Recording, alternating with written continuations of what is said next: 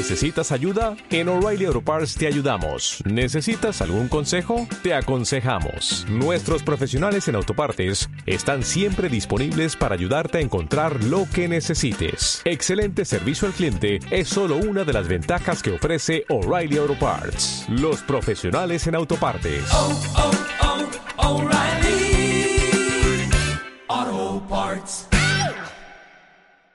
2.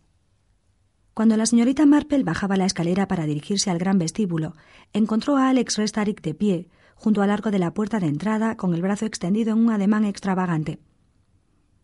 Pase, pase, dijo Alex alegremente como si fuera dueño del vestíbulo. Pensaba en lo de ayer noche. Luis Serrocol, que había seguido a la señorita Marple desde la habitación de Carrie Lewis, atravesó el gran vestíbulo, refugiándose en su despacho y cerrando la puerta tras sí. ¿Es que intenta reconstruir el crimen? preguntó la señorita Marple con disimulado interés. ¿Eh? Alex la miraba con el ceño fruncido, que luego desarrugó.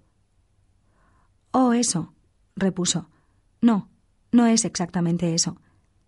Estaba mirándolo desde un punto de vista completamente distinto. Pensaba en ello en términos teatrales, no real, sino artificialmente. Venga aquí.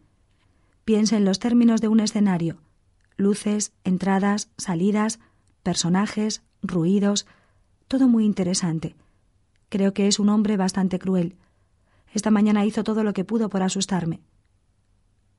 ¿Y lo consiguió? No estoy seguro.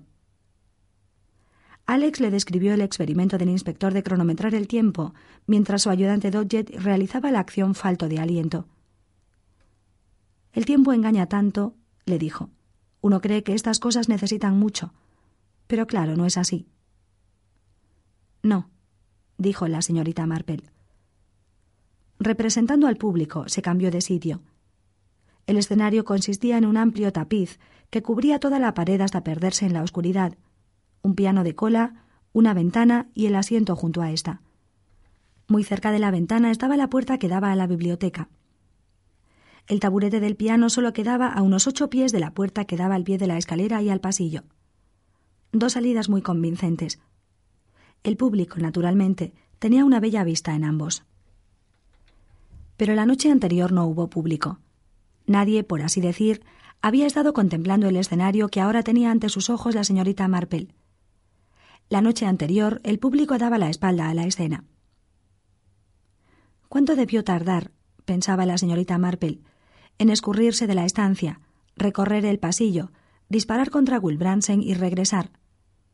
Contando los minutos y segundos, muy poco en realidad. Pudo ser así. ¿Qué quiso dar a entender Carrie Luis cuando dijo a su esposo? Esto es lo que tú crees, pero estás equivocado, Luis. Debo confesar que fue una observación muy acertada por parte del inspector. La voz de Alex la sacó de sus meditaciones al decir que un escenario es algo real, hecho de madera y cartón, pegados con cola y tan real por el lado pintado como por el otro. La ilusión está en los ojos de los espectadores, fue lo que dijo. Como los ilusionistas, murmuró la señorita Marple. El truco de los espejos. Creo que esa es la frase que emplean en el lenguaje teatral. Esteban Restarik entraba en aquellos momentos respirando con cierta dificultad. Hola, Alex, le dijo. Ese chicuelo, Ernie Gregg, no sé si lo recuerdas. El que hizo el papel de Feste cuando representaste la doceava noche. Me pareció que tenía talento. Sí, lo tiene. También sus manos son muy hábiles. Hace muchos trabajos de carpintería. Sin embargo, ahora eso no viene al caso. Ha estado diciéndole a Gina que sale por las noches y se pasea por los alrededores, que anoche estaba por aquí, y se jacta de haber visto algo. Alex giró en redondo. ¿Qué es lo que ha visto? No quiere decirlo. Me parece que solo trata de intervenir en esta representación. Es un mentiroso. Pensé que tal vez debiera ser interrogado. Yo de momento lo dejaría, repuso Alex con aspereza. No vaya a creer que estamos muy interesados. Tal vez tengas razón. Esta noche, quizás. Esteban dirigióse a la biblioteca. La señorita Marple fue dando lentamente la vuelta al vestíbulo en su papel de auditorio movible, tropezando con Alex, que de pronto había echado a andar hacia atrás. Lo siento, dijo la señorita Marple. Alex, con el ceño fruncido, repuso distraído.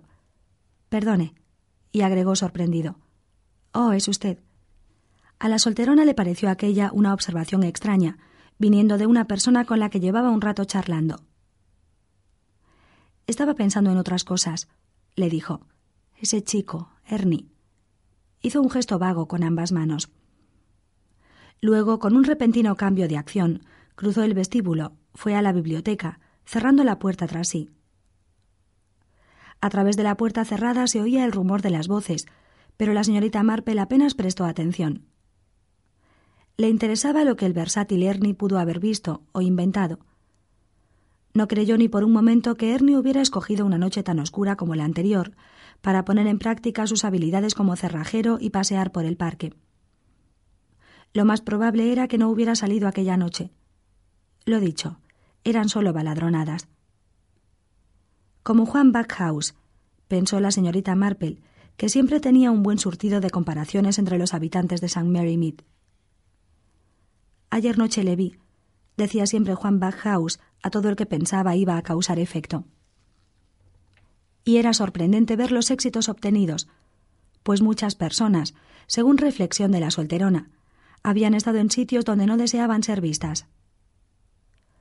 Alejó a Juan de su mente y concretó su pensamiento en algo vago que había despertado el relato de Alex sobre las observaciones del inspector Curry y que le dieron una idea a lo mejor la misma que se le había ocurrido a ella. Sería igual, otra distinta. Permaneció de pie donde encontraba a Alex, pensando entre tanto. Esto no es un verdadero vestíbulo, sino un montón de cartones, lonas y maderas. Esto es un escenario. Algunas frases sueltas cruzaron por su mente. Ilusión en los ojos de los espectadores. El truco de los espejos peceras llenas de pececillos dorados, metros de cintas de colores, mujeres que desaparecen, toda la falsedad del arte de los ilusionistas, toda una gama de trucos bien dispuestos. Algo acudió a su subconsciente, una imagen, algo que Alex había dicho, que le había descrito. El ayudante Dodger jadeando, jadeando, algo que flotaba en su mente. Tomó forma de pronto. Pues claro, exclamó, eso debe de ser. ¿No te encantaría tener 100 dólares extra en tu bolsillo? Haz que un experto bilingüe de TurboTax declare tus impuestos para el 31 de marzo y obtén 100 dólares de vuelta al instante. Porque no importa cuáles hayan sido tus logros del año pasado, TurboTax hace que cuenten. Obtén 100 dólares de vuelta y tus impuestos con 100% de precisión. Solo con Intuit TurboTax. Debes declarar para el 31 de marzo. Crédito solo aplicable al costo de la presentación federal con Turbo Tax Full Service. Oferta sujeta a cambios o cancelación en cualquier momento.